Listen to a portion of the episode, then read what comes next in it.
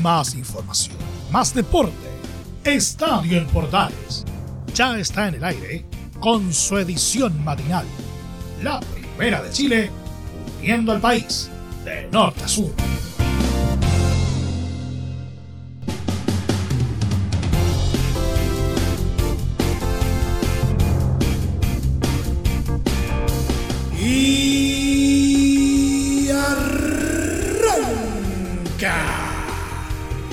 Señoras y señores, muy buenos días, bienvenidos una vez más, bienvenidos al show. Y se nos viene una nueva semana llena de fútbol, o por lo menos eso es lo que se prevé. Ya les vamos a estar contando cómo se nos viene el mapa para los próximos días. Pero hay novedades en Colo Colo y sobre todo relacionadas con el mago Valdivia. ¿Qué pasó con él? ¿Habrá salido humo blanco del cacique, eso se los vamos a estar contando. Porque lo que sí quedó claro es que salió humo y no precisamente blanco del Monumental. ¿Cómo es eso? Se los vamos a contar. Los preparativos que ya empieza a sacar por otro lado el clásico universitario, cómo se va poniendo al día la primera vez y por supuesto nuestro querido polideportivo. Todo esto y mucho más en 30 minutos en esta nueva entrega de Estadio en Portales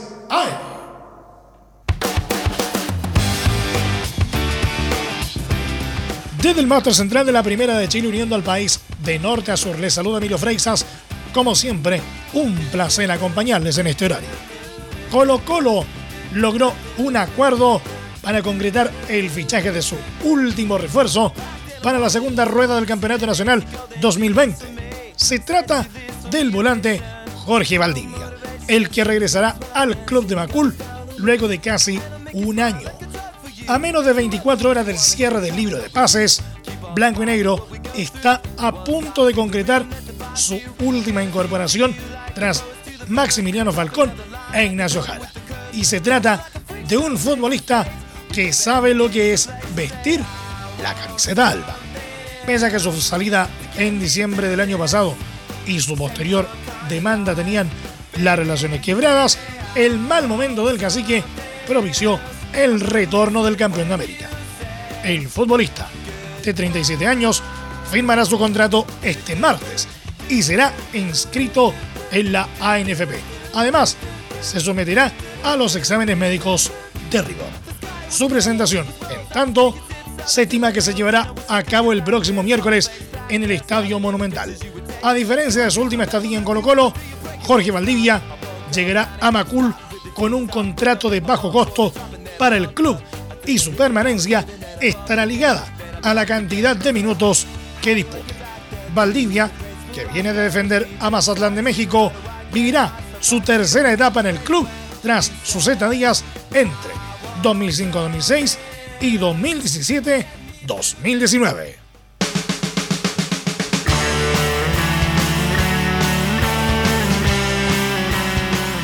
Y una inesperada situación afectó a Colo Colo este lunes cuando un incendio ocurrió al interior del Estadio Monumental, teniendo que acudir bomberos de Ñuñoa para controlar la situación. De acuerdo a la información de la segunda compañía, ocurrió en unos pastizales al interior del recinto por el lado de Magallanes. Los pastizales están en el sector sur del estadio, debajo del tablero marcador antiguo que tiene Colo Colo. Es la tribuna Magallanes, donde suele ubicarse la hinchada visitante. En esa zona hay pastizales que con la alta temperatura se secaron y se incendiaron.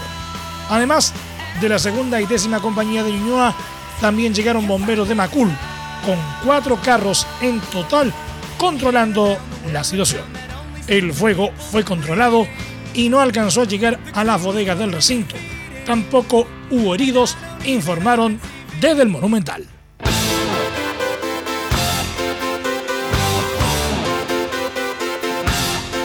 La ANFB entregó este lunes la lista de los árbitros designados para la fecha 21 del Campeonato Nacional, destacando Roberto Tobar como el elegido para el clásico que disputarán Universidad de Chile y Universidad Católica el próximo domingo 6 de diciembre.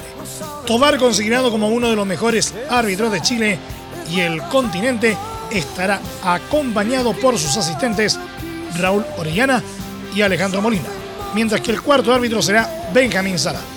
En el bar estará Cristian Rojas y José Reta.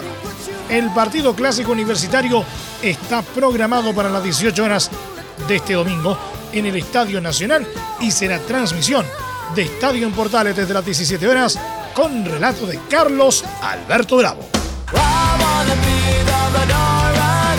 El mediocampista argentino Walter Montillo anunció categóricamente que no renovará su contrato en Universidad de Chile y entregó los argumentos para poner fin a su segunda aventura en el cuadro estudiantil.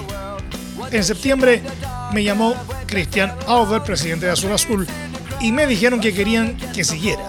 Después se fue dilatando por diferentes cosas.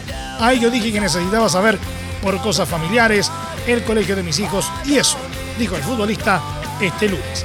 Les dije que por favor, antes del 20 de noviembre, me dijeran si me iban a querer o no. Ahí me pidieron una semana más, pero yo ya tenía la decisión tomada. No puedo esperar más. No es un tema de plata, es de tiempos, añadió. Tengo una decisión tomada, no voy a renovar el año que viene, sostuvo, y agregó que agradezco a todos, a Hernán que me dio la opción de venir, hice de todo para volver, es un momento difícil para mí. Como persona, como padre de familia, uno se cansa. ¿Hasta cuándo es difícil? No hay vuelta atrás. No estoy haciendo esto por presionar. Siempre fui de frente con la verdad. Me voy triste. No me quería ir, pero no cambia en nada mis sentimientos. No sé qué repercusión causará, pero siento que tenía que hablar completo.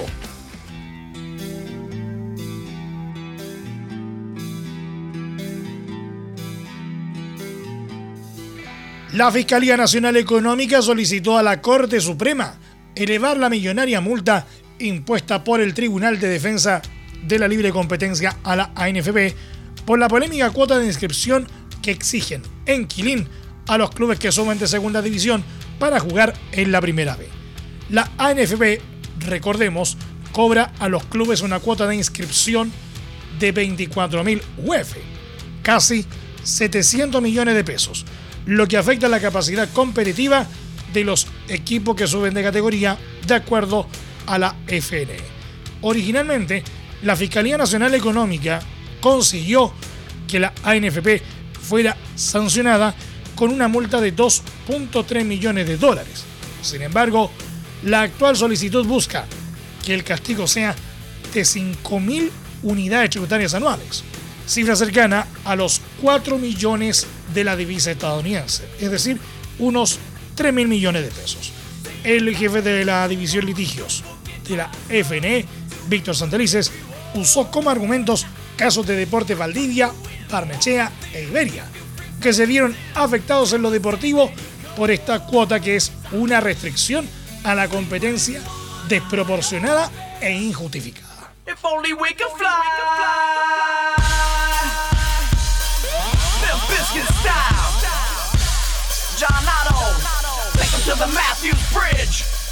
A propósito de la primera B, Deportes Copiapó venció por 2 a 0 a Deportes Santa Cruz en el estadio Luis Valenzuela Hermosilla y se instaló en el quinto lugar de la tabla de posiciones del campeonato de la primera B y de esta forma quedó en zona de liguilla por el ascenso. Los colchagüinos en tanto se estancaron en el fondo del torneo con 15 puntos y solo se salvan por su buen 2019 en la tabla ponderada, aunque el colista Valdivia tiene dos partidos menos y puede acechar en la lucha por la permanencia. Los goles de este compromiso fueron obra de Juan Jaime a los 60 minutos y Camilo Ponce a los 82, en un partido que también contó con la gran participación del portero Hernán Muñoz, que tuvo cuatro atajadas importantes para cerrar su arco. En la próxima fecha los coviavinos enfrentarán a Rangers, mientras que Santa Cruz visitará a Deportes Temuco.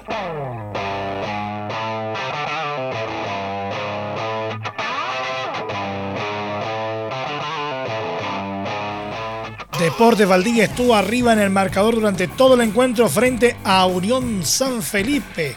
gracias a un temprano gol de Lucas Alarcón a los 3 minutos.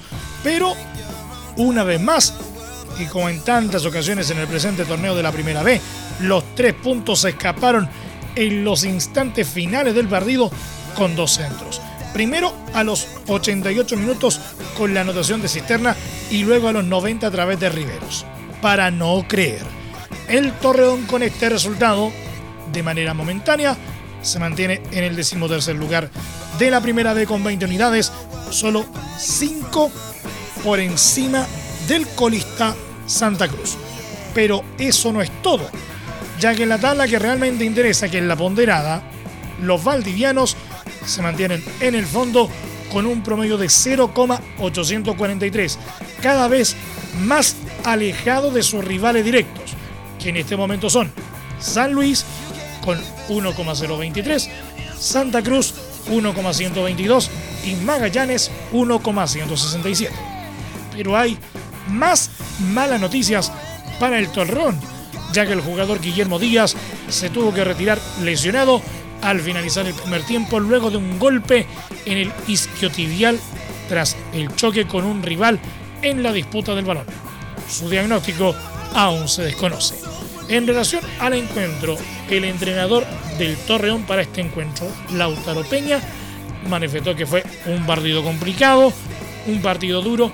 Nos encontramos con un gol a los tres minutos, con el cual tratamos de manejar el partido en base a eso tuvimos unas opciones de gol después para poder aumentar el marcador, pero no se dio. Lástima que al final nos pudieran hacer los goles. Una lástima. Asimismo, sobre el rendimiento del plantel, el ex jugador del Torreón señaló que no hay nada que reprocharles. Se esforzaron al máximo durante el encuentro y lamentablemente en dos centros nos vamos sin nada. A su vez, el goleador Matías Zamora sostuvo que el fútbol es de momentos y ellos en los últimos minutos jugaron muy bien y nos hicieron los goles. Y agregó que nosotros en todos los partidos salimos a ganar ya que tenemos plantel para hacerlo. No tenemos más margen de error. Tenemos nueve fechas donde tenemos que ganar todos los encuentros y apretar los dientes. Nos estamos jugando la vida es muy importante, es urgente, es vital que entre todos detengamos el coronavirus. Y todos podemos ayudar a través de una sencilla acción. Quédate en casa por tu salud, la de los niños y la de los adultos mayores. Sigamos los protocolos que entrega la autoridad de salud y evitemos contagiarnos o contagiar a nuestros seres queridos o a otras personas. Quédate en casa porque es la mejor manera de ponerle fin a este virus. Nosotros te seguiremos informando y acompañando, pero te invitamos de todo corazón que por favor lo hagas. Es muy fácil. Quédate en casa. Quédate en casa. Quédate en casa. Quédate en casa. Quédate en casa. Quédate en casa. Recuerda, al coronavirus lo derrotamos entre todos. Seamos responsables. Es un mensaje de Radio Portales, la primera de Chile.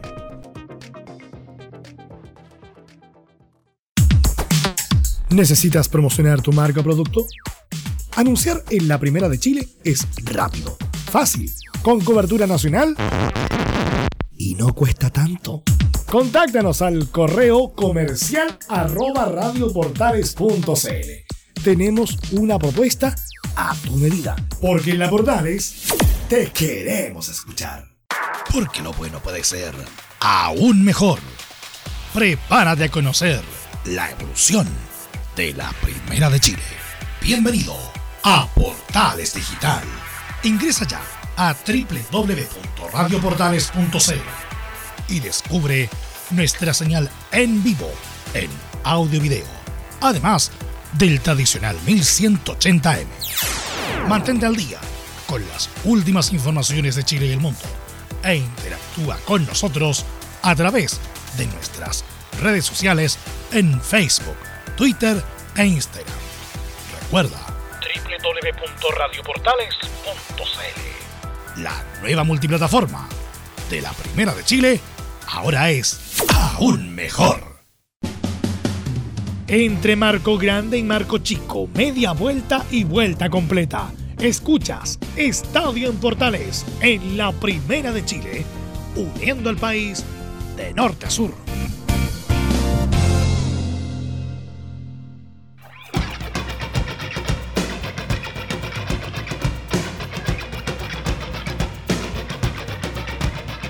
Muchas gracias por estar en nuestra sintonía. Seguimos haciendo Estadio en Portales AM a través de las ondas de la Primera de Chile, uniendo al país de norte a sur.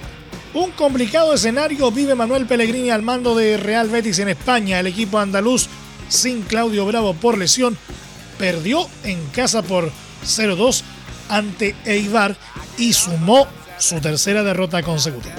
El cuadro bético en el Benito Villamarín de Sevilla fue sobrepasado ampliamente por los vascos, que además tuvieron un gol anulado por el VAR y un penal fallado en los últimos minutos. Los goles de Eibar fueron de Yoshinori Muto a los 49 y Esteban Burgos a los 54. Y el penal perdido fue de Sergio Enrich en el minuto 89. Con el resultado, Eibar sumó 13 puntos y quedó duodécimo en la tabla. Betis, en cambio, peligrosamente tiene 12 puntos en la plaza número 15, con solo dos más que Celta de Vigo, ante penúltimo en la zona de descenso. En la próxima fecha, Betis tendrá un duelo crucial, pues enfrentará a Osasuna, que tiene 11 unidades en el décimo sexto lugar.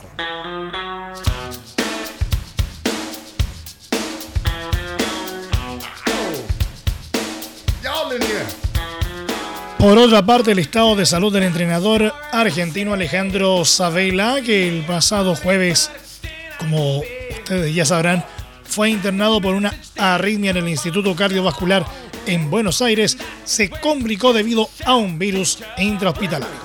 Según reporta Diario Olé, la familia del ex entrenador de la selección argentina con la que alcanzó la final del Mundial de Brasil 2014 está en un estado delicado, pero fuera de riesgo vital y está siendo tratado con antibióticos.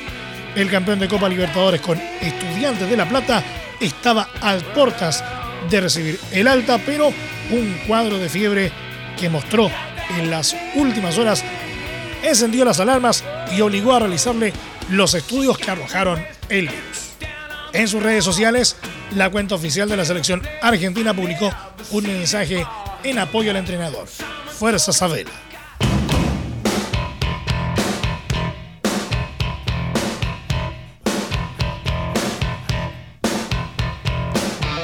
El tenista nacional Alejandro Tavilo, 173 del ranking ATP, tuvo un sólido avance a la segunda ronda del Challenger de Campinas, Brasil, al imponerse en dos sets al local Thiago Sable Wild, número 115, quien en marzo pasado, recordemos, ganó el ATP de Santiago. En una hora y 18 minutos de juego, el chileno logró doblegar al segundo sembrado del torneo al ganar por 6-1 y 6-3. Tavilo, quien la semana pasada llegó a cuartos de final en Lima, ahora se verá las caras contra el también local Orlando Luz, número 309, que venció a Mateus Lucinelli de Almeida por 7-6 y 6-2. Este martes, en tanto, debutará Tomás Barrios, número 253, ante el egipcio Mohamed Safwan, número 156 del ranking.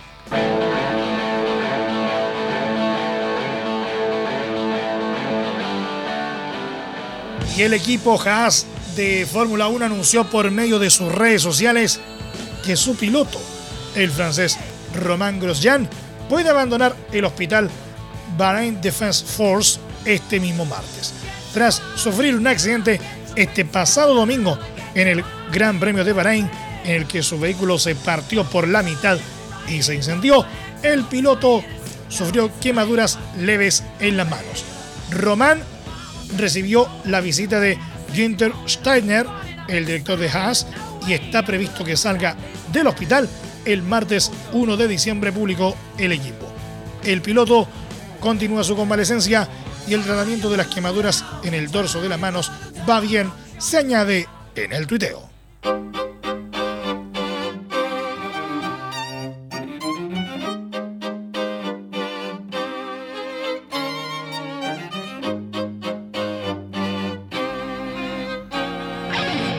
Y precisamente en línea con la información eh, anterior, el brasileño Pietro Fittipaldi, piloto de pruebas y reserva del equipo Haas, además de nieto del mítico Emerson Fittipaldi, será el sustituto del francés Romain Grosjean en la penúltima carrera de la temporada de Fórmula 1, según fue anunciado eh, por el equipo de Carolina del Norte. Tras el accidente sufrido por Grosjean en el Gran Premio de Bahrein, y aunque el piloto va a ser dado de alta hoy martes, Pietro Fittipaldi es el elegido por Haas para disputar el Gran Premio de Sakir el próximo fin de semana en el mismo circuito de Bahrein.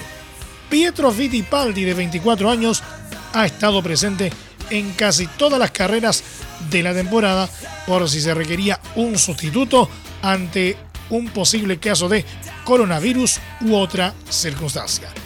Después de que se decidiera que lo mejor para Román Grosjean era saltarse al menos una carrera, la elección de poner a Pietro Fittipaldi al volante fue bastante fácil, dijo el director del equipo Günther Steiner.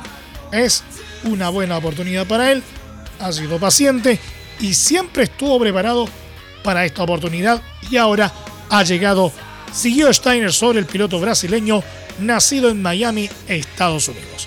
El nieto del bicampeón del mundo de Fórmula 1 y doble ganador de la Indy 500 mostró su alegría porque Grosjean esté sano y salvo. Está claro que no son las circunstancias ideales para mi primera oportunidad de competir en Fórmula 1, pero estoy extremadamente agradecido con Jim Haas y Günther Steiner por su fe en ponerme al volante este fin de semana, finalizó Pietro Fittipaldi.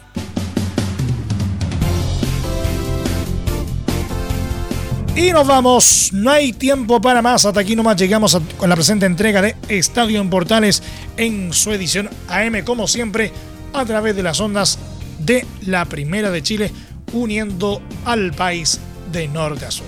Les acompañó Milo Freixas. Agradecemos a quienes nos sintonizaron a través de todas las plataformas de portales digital, a través de nuestros medios asociados en todo el país y por supuesto también a través de la Deportiva de Chile, radiosport.cl. Continúen en sintonía de Portales Digital porque ya está aquí Leo Mora y la mañana al estilo de un clásico. Portaneando la mañana a continuación. Recuerde que a partir de este momento este programa se encuentra disponible a través de nuestra plataforma de podcast en Spotify, en los mejores proveedores de podcasting y por supuesto en nuestro sitio web www.radioportales.cl. Más información luego a las 13.30 horas en la edición central de Estadio en Portales con Carlos Alberto Bravo y todo su equipo. Que tengan todos un muy buen día y recuerden, si puedes, quédate en casa. Más información, más deporte. Esto fue Estadio en Portales, con su edición matinal. La primera de Chile, uniendo al país de norte a sur.